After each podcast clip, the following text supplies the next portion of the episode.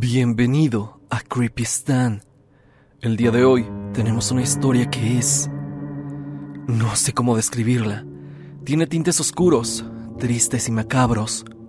Un suscriptor de nombre Alejandro nos cuenta una serie de eventos que vivió durante la época de confinamiento en el 2020. Una serie de eventos que lo persiguieron y se quedaron para siempre en su mente. Y es que él asegura que entidades llegaron a aterrarlo a él y a su familia en su propio hogar. Sin más dilación, prepárate y ponte cómodo para escuchar esta historia. Y así como te lo he dicho antes, nunca descartes que tú puedas ser el próximo protagonista en una historia de Creepy Stan. Lo que llegó en la pandemia. ¿Qué tal, Stan? Por fin he decidido mandarte mi historia, que más que anécdota, es una serie de sucesos que me aterraron a mí y a mis padres durante aquellos oscuros y turbios días de pandemia en el año 2020. Estoy seguro que todos quienes vivimos lo anterior dicho tenemos recuerdos muy negros de aquel evento, pero lo que viví con mi familia estoy seguro que sobresale de cualquier vivencia que otros hayan pasado durante la cuarentena. Recuerdo perfectamente cómo empezó el 2020. Desde los inicios, se sentía que algo malo se veía venir. No sé si lo recuerdes, Stan, pero en enero de ese año, todo el mundo estaba expectante por conocer si es que se podría dar una guerra mundial por unos problemas que tenía Estados Unidos con Irán, que para resumidas cuentas no pasó a nada más grave, afortunadamente. Pero al mismo tiempo de esta horrible noticia, algo también ocupaba los noticieros. Un extraño brote de pandemia se hacía presente en China. La noticia, si lo recuerdas, fue escalando. Primero se decía que no saldría de la localidad de donde se originó. Después se decía que no saldría de China y posteriormente que no llegaría a México. Pero todos conocemos cómo terminó. El negocio cerrando, escuelas suspendiendo clases y convirtió las calles en desiertos solitarios. Yo tengo muy presente el momento cuando nos dijeron en la escuela que tendríamos días de descanso por lo del COVID. Solo algunas semanas supuestamente, pero esas semanas se convirtieron en meses y con las clases en línea todo se volvía más deprimente. Mi mamá hacía home office y mi padre descansó un tiempo de su trabajo, así que los tres nos la pasábamos en la casa todo el día. Te puedo decir que todo comenzó a finales de marzo. En una mañana que saqué a pasear a mi perro, un pastor belga en la privada donde vivo. No quiero ser muy específico con mi dirección, pero vivo cerca de unas privadas que se encuentran por la avenida Calzada del Hueso. El punto es que, cierto día, muy temprano por la mañana, incluso antes de que saliera el sol, saqué a pasear a mi perro, cerca de un parque local que está a unas cuadras de mi casa. Yo estaba sentado en el pasto con mi compañero. Las calles estaban solitarias, como seguramente recordarás que estaban en pandemia. No fue hasta que algo al fondo del parque llamó mi atención. Parecía ser un hombre que quizá ya saldría para el trabajo. Esto lo pensé a primera instancia, así que lo ignoré, pero rápidamente dije, Vez ese señor no debería salir a trabajar, ya que estamos en pleno inicio de cuarentena. Mientras pensaba esto, agaché la mirada. Volté a ver a ese señor de nuevo y ya no estaba. Era un tipo con una camisa. No estoy seguro si podría decir que traía traje. Era un hombre como de un ochenta. Traía, eso sí, ropa formal y estaba peinado totalmente hacia atrás. Esto fue en segundos que lo vi. Me grabé más o menos su aspecto. Él no era de por aquí, o por lo menos nunca lo había visto antes, y te puedo decir que reconozco muy bien a las personas que viven cerca del parque, ya que voy muy seguido ahí. Lo dejé pasar. En la noche volví a sacar a mi perro, y todo iba bien hasta que llegamos al parque. Este yacía totalmente solo, Aquí tengo que describirte el pequeño parque de las privadas que están por mi casa. Y este es un parque entre comillas. Es un espacio un tanto pequeño, con árboles, césped y una que otra banquita esparcidas por este parque. Yo iba caminando y noté algo debajo de una banca. Había un bulto. Este me llamaba poderosamente la atención, así que me acerqué junto con mi perro, pero casi llegando a donde estaba eso, mi perro se detuvo y traté de jalarlo ligeramente, pero este no quería avanzar. De pronto, al ver bien, me di cuenta que lo que estaba debajo de la banca era ese mismo señor que había visto en la mañana. Era la misma camisa, el mismo traje y el mismo color de su ropa, que era café. Pero... No. Esta parte me cuesta relatarla. Su rostro, aquel que no había visto bien hace horas, lo apreciaba claro. Ahora que estaba cerca, me di cuenta que él tenía un rostro horrible, deforme, con rasgos sumamente exagerados, como si fuera un sketch mal logrado de una persona. Creía en primera instancia que tenía una máscara, pero algo hizo que esa teoría fuera descartada, ya que eso abrió los ojos me vio directamente a mí. Sus ojos eran totalmente negros y provocaron que me hiciera hacia atrás. Mi perro comenzó a ladrar y yo tomé su correa y juntos nos fuimos corriendo a casa.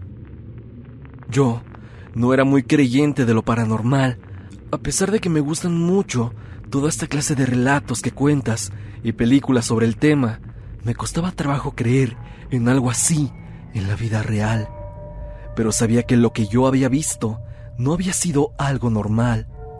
He vivido toda mi vida en esta casa y jamás había experimentado ninguna cuestión de esta índole. Regresando a casa asustado, y mis papás, quienes ya me esperaban con la cena, me preguntaron qué había pasado. Les comenté solo que había visto a un tipo extraño en el parque, quizá un vagabundo. Ellos dijeron que tuviera cuidado y procurara no salir mucho, y más por toda la situación. Pero esto tan solo sería el inicio. En la madrugada, un ruido me despertó. Era el sonido de algo golpeando mi ventana. Mi habitación está en el piso de arriba, que da justo hacia la calle. Algo lo golpeaba, como si una rama pegara hacia la ventana de mi cuarto, pero no hay ningún árbol grande que dé hacia mi ventana. Naturalmente el ruido se volvió molesto, ya que era muy constante y decidí asomarme por la ventana. Mis ojos entreabiertos por el sueño se abrieron completamente. Aquel tipo que estaba hace rato en el parque estaba del otro lado de la calle, viendo directamente hacia mi ventana. Y al parecer estaba aventando piedras para despertarme. Y eso era el ruido que escuchaba.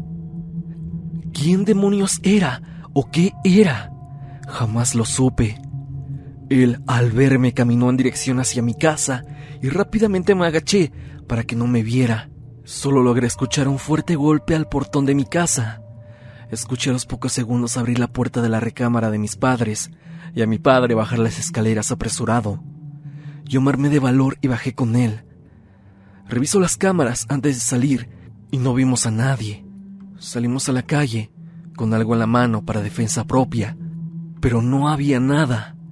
La calle estaba totalmente solitaria, pero al entrar a la casa le conté a mi papá lo que había visto antes del golpe. Él, un tanto incrédulo, miró los videos y aquí pasó algo aterrador. En el video, justo antes de que saliera, junto con mi papá, se debería de haber visto esa persona que vi desde mi ventana. Pero en su lugar, solo se veía una mancha negra en el monitor. Creíamos que era un error de la pantalla, pero no. Al pasar de los segundos, la segunda cámara, que enfocaba más hacia nuestra casa, vio que esa sombra se movía, como esos videos donde un insecto se posa en el lente de la cámara de seguridad. Pero era claro que nuestro caso no era de esta manera. Sabíamos que era esa cosa, y es que sobre todo se veía a través de las dos cámaras la mancha. Miramos como una sombra se acercaba a nuestro portón y al instante simplemente se desvanece. para después, a los pocos segundos, aparecer yo en escena junto con mi padre. No me preguntes por qué es que no grabé esto. El video nos dejó impactados y desconcertados. El último que pensamos en ese instante es tener una evidencia de eso, que evidentemente era algo muy malo. Nos quedamos en un profundo silencio durante varios minutos para después cerrar todo con llave e ir a la cama. Los siguientes días empezaron a pasar cosas que iban desde ligeros movimientos de objetos hasta una temperatura muy extraña en la casa. Eran tiempos de calor. Sin embargo, a mediodía en la casa se sentía un frío horrible. En ciertas zonas de la casa se sentía más fuerte que en otras. En el piso superior, donde estaban las habitaciones, era donde más frío hacía y donde más actividad pasaba. Era evidente que algo había llegado a nuestra casa a aterrarnos. Como te decía, la actividad se volvió cada vez más fuerte. Después los objetos se movían y comenzaron a tocarnos las puertas de la casa. Pero sobre todo la principal, no el portón de nuestra propiedad, sino directamente la puerta que da acceso a nuestro hogar. Obviamente nadie se iba a saltar el portón solo para hacernos una broma, aparte de que tenemos una cerca electrificada. Cuando se acababa el perro ya no lo hacía solo, íbamos los tres a sacarlo. Obviamente esto lo hacíamos diario, dos veces al día, y no veíamos a ese sujeto de nuevo, ni nada parecido, pero yo sentía que ya estaba en la casa. Mi perro Vaya que resentía todo lo que pasaba, ya que comenzó a ponerse nervioso y extraño conforme pasaban los días. Parecía enfermo y no quería salir, y apenas si comía. Lo llevamos al veterinario, pero nos decían que todo estaba bien, que tal vez tenía depresión, pero no había motivo para que él estuviera así. Ese día cuando estábamos regresando a la casa, vimos a alguien asomándose desde la ventana de mi cuarto. Miraba hacia la calle donde estábamos nosotros. Mi papá se adelantó para ver si alguien se había metido, aunque la casa estaba con todos los seguros y llaves puestas. Como lo estarás pensando, no había nada, ni nadie por ningún lado. Esto estaba escalando a algo realmente insoportable. La cuarentena parecía no acabar y sentía que mientras había más casos y el caos en hospitales aumentaba, Aquello que nos aquejaba se hacía mucho más fuerte. Era más agresivo. Nos despertaban a mitad de la noche quitándonos las cobijas o tirándonos cosas, pero la peor parte la llevó mi madre, que aseguraba ver a una niña que siempre que la veía se escondía debajo de la escalera, y mi mamá, al correr para ver dónde estaba, desaparecía. La niña era blanca según mi madre, muy linda y de vestido de encaje largo. También escuchábamos que decían nuestros nombres, así como que yo en varias ocasiones sentía como si me soplaran al oído. Incluso llegaba a sentir el calor de cuando alguien te habla muy de cerca. Era algo desagradable y aterrador a la vez. No recibíamos visitas y estábamos totalmente solos, mis padres y yo, y con la constante molestia de esas cosas que nos aquejaban, porque sí, sentía que era más de una entidad la que ya estaba en la casa. Y esto lo supe por una experiencia que tuvo mi padre, por lo que vio una vez, cuando se quedó muy noche viendo la tele en la sala, en el piso de abajo. Nosotros tenemos un pequeño jardín en la parte de atrás. No es muy grande, pero ahí, pero sí que había un brincolín que poníamos cuando yo era más chico. Mi papá estaba viendo la televisión, pero algo le llamaría poderosamente la atención del jardín asomándose desde la ventana del jardín, había lo que él describe como una gárgola. Una cosa enorme, de casi dos metros, que veía mi papá directamente. Él dice que era tal cual como una gárgola, con cuernos, un hocico, su piel era como azulada e inclusive jura haberle visto alas. Él la vio por tan solo unos segundos y subió gritando, entrando a la recámara con mi madre como si fuera un niño pequeño, sollozando y apenas pudiendo hablar, decía que había visto algo horrible abajo. Jamás había visto a mi papá así, ya que él era y es un tipo bastante fuerte, pero en ese momento se rompió llorando, en los brazos de mi madre. Teníamos que hacer algo definitivamente. Lo peor vendría la mañana siguiente. Encontramos a mi perro sin vida en el jardín de la casa. No sé en qué momento salió al patio. Siempre estaba con nosotros y siempre trataba de resguardarlo, por lo mismo que tenía depresión. Pero con lo que le pasó a mi papá, me olvidé de él y de todo. Mi perro estaba como petrificado, con una mueca de horror, si se le puede decir así. Y es que estaba con los dientes salidos y con los ojos abiertos. Hasta la fecha, no sabemos qué le pasó. Esto no podía quedarse así, y como te escribía nosotros, no éramos muy creyentes. Sí teníamos algunos crucifijos en la casa y un pequeño altar a la Virgen, pero no éramos devotos para nada. Y como si fuera una película, recurrimos a mi abuela, le contamos todo lo que habíamos vivido, y ella nos dijo que habláramos con un padre, un padre que mi abuela conocía desde hace años. Él daba misa cerca de Santo Domingo. Él era un hombre mayor bastante serio, pero muy amable con nosotros, y sobre todo con mi padre, que lo conocía desde niño. Llegó y hablamos con él sobre todo lo que había pasado, y cuando pasamos a la casa, le dimos detalles de todo. Él se quitó el cubrebocas y percibió un olor horrible en la casa. Él hizo una expresión de desagrado total. Él dijo, ¿no perciben ese olor? Yo no percibía ningún mal olor, ni nada parecido. Él decía que la casa olía como a algo podrido o en putrefacción. Al padre comenzó a dolerle la cabeza y dijo que lo llamaría a alguien que nos ayudaría, que él no podría hacer mucho. De inmediato salió de la casa y se sentó en la banqueta. Dijo que llamáramos a alguien de inmediato. Saqué mi celular y me dio el número de una señora. Llamé y le pasé el teléfono al padre. Él habló y saludó muy cortésmente y describió nuestra situación con gesto amable. Dijo a aquella persona que le agradecía mucho haber aceptado ayudarnos, y la señora, que estaba del otro lado de la línea, quería comunicarse con mi madre.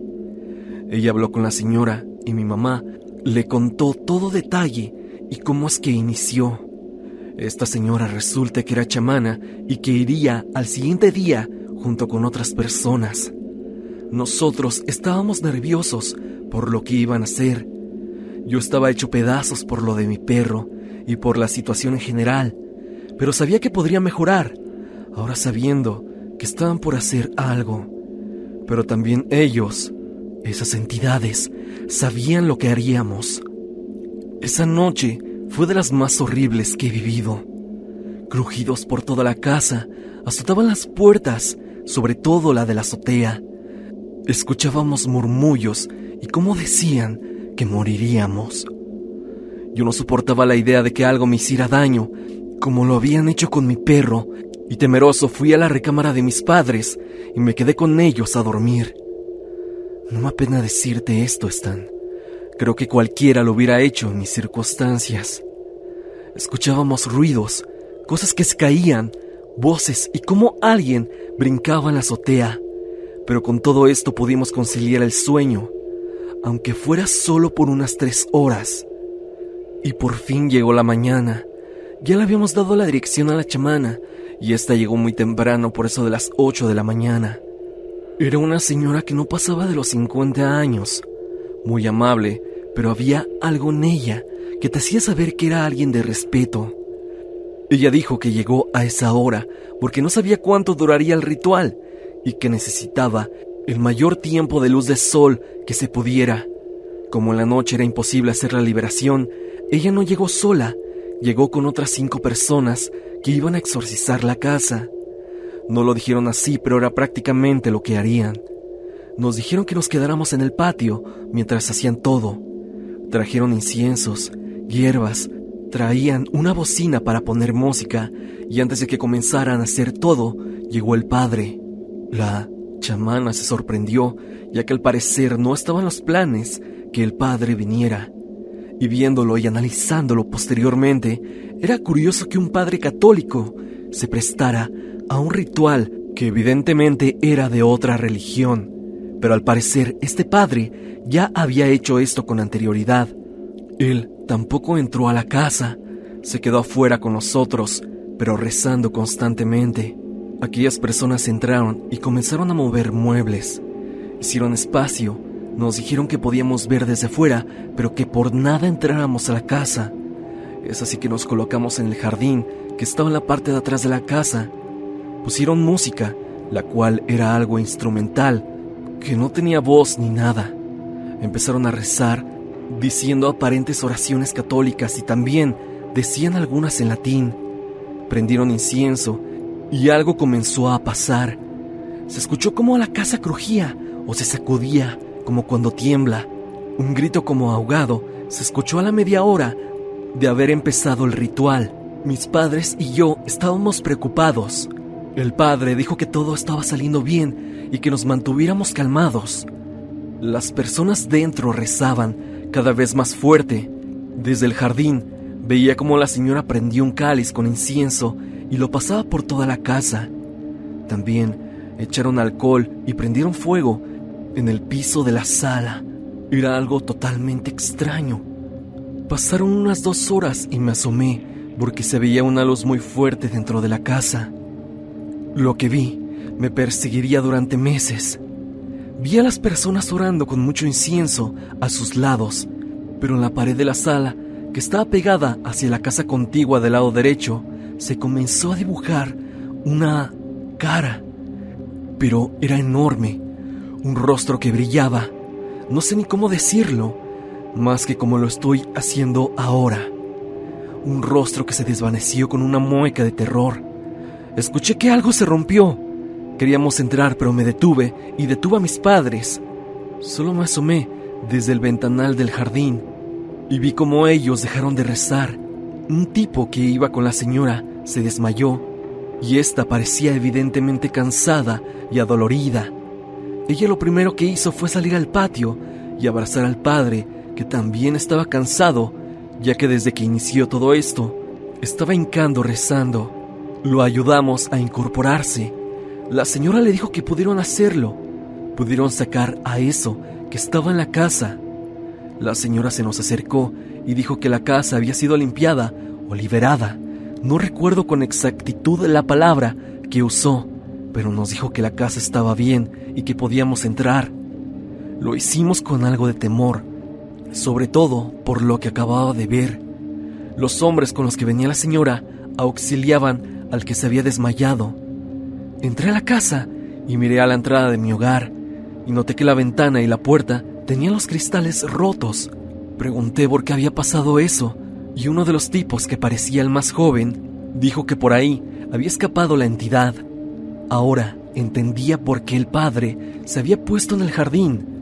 Al parecer, él estaba cuidando que la entidad no se fuera hacia el patio, sino directamente hacia la calle. Nos reunimos todos en la sala y la chamana nos explicó qué había pasado. Al parecer, esa entidad me había perseguido y había dejado algo maligno que entró a mi casa esa noche, justamente esa noche que lo vimos en las cámaras. Y esas entidades, al parecer, habían sido invitadas por eso a mi hogar. Pero ella dijo algo tétrico que me dejó pensando. Dijo que la pandemia y el caos que estaba pasando alrededor del mundo había provocado que ciertas entidades deambularan con más libertad en la Tierra, que algunos entes se miran atraídos por la desgracia y el sufrimiento. Y había escuchado que casos así se estaban dando en varias partes del mundo y que este tipo de situaciones se pueden dar en guerras o después de que pasan desastres o accidentes fatales. La primera entidad que vi, dijo ella, pudo haber sido un demonio, alguna entidad maligna que desconoce por qué llegó a las calles donde habitamos, pero que estábamos libres ahora de todas esas entidades, que según por lo que ella contó, eran alrededor de cinco. Le pregunté sobre la cara que había visto en la pared y ella dijo que esa era la más fuerte de todas. Platicamos y le preguntamos qué podíamos hacer para evitar que regresaran o algo así. La chamana dijo que no regresarían, que no se los permitirían, pero que siempre mantuviéramos una veladora encendida en la casa, que procuráramos siempre tener una vela encendida en nuestro altar y orar cada que pudiéramos. En ese momento sentía que estaba viviendo algo irreal, como un sueño, pero de verdad estaba pasando. Platicamos un rato y mi papá le preguntó a la señora que si le debía algo. La señora dijo que no cobraba, pero que estaba dispuesta a aceptar lo que quisiera. Mi papá sé que le dio una buena cantidad. Ellos se despidieron y al padre le pedimos un taxi de aplicación. Y bueno, nosotros, a pesar de que nos decían que ya estaba bien la casa, no quisimos quedarnos y fuimos a dar un paseo a una plaza que nos queda cerca. Regresamos eventualmente a la casa y ya no se sentía el frío, ya no se escuchaba nada y claro, regresamos con una veladora y la prendimos. De vez en cuando llegamos a escuchar ruidos, pero no pasa nada de eso. Y en cierta forma nos acostumbramos que de vez en cuando se escuche como que mueven las cosas. Hemos tratado de no hablar de esto con la familia por la forma en cómo suena, y esto solo lo saben mis abuelos. Y bueno, ahora tú. Y ahora, sí, soy creyente de algo más allá de lo que podemos ver. Y ahorita que estoy acabando de escribir esto, me siento extraño y creo haber escuchado algo en la planta de abajo. Pero creo que solo me estoy sugestionando. Llevamos para tres años de esa experiencia, pero siento que pasó ayer. Espero, Stan, que hayas leído el final de la historia y te deseo lo mejor. Sé que mis experiencias son difíciles de creer, pero no es hasta que uno las vive en carne propia cuando comienza a ser creyente. Y bueno, esta es mi anécdota, Stan. Te mando un fuerte abrazo y gracias por leerme. Amigos de Creepy Stan, espero se hayan quedado hasta la conclusión de esta historia. Francamente me ha dejado con una sensación extraña.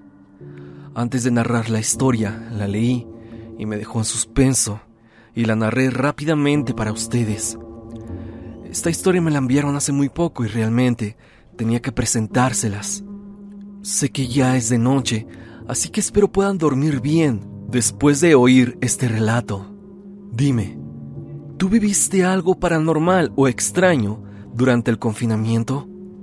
Si tienes alguna historia, no lo dudes y envíamela al correo evidencia.tristan.gmail.com o bien únete al grupo de Facebook y comparte tu experiencia con la comunidad.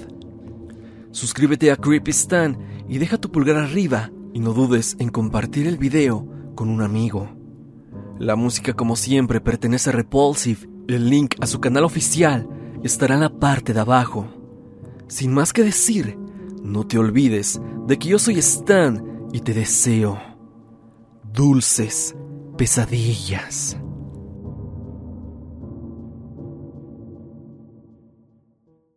Is Ryan here, and I have a question for you. What do you do when you win? Like, are you a fist pumper? a woohooer, a hand clapper, a high fiver. I kind of like the high five, but if you want to hone in on those winning moves, check out Chumba Casino. At ChumbaCasino.com, choose from hundreds of social casino style games for your chance to redeem serious cash prizes. There are new game releases weekly, plus free daily bonuses. So don't wait. Start having the most fun ever at ChumbaCasino.com. No purchase necessary. Group. Void were prohibited by law. See terms and conditions. 18 plus.